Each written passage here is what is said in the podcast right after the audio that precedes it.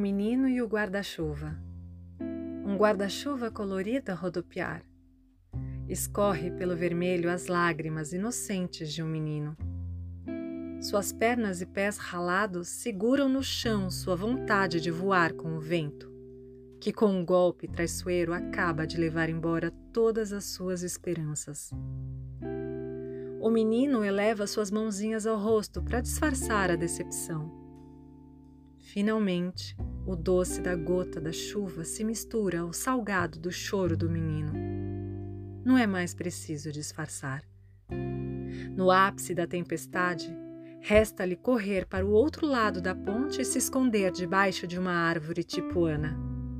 Ali, anestesiado, o menino fica imóvel com os ossos de suas costelas arregaladas e as pontas dos dedos já enrugadas. Seu cabelo cor de ébano escorrido e encharcado cobre seus olhinhos que assustados se fecham cada vez que um trovão grita em seu ouvido. A prece do menino é atendida por um longo suspiro, em seguida o canto de uma ave pronuncia o fim da tempestade. Pequenas poças se espalham pelo asfalto de longe do outro lado da ponte.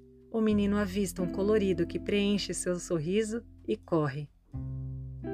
Ao alcançar o tesouro, seu guarda-chuva colorido, que agora é sucata, o menino simplesmente segue o seu caminho.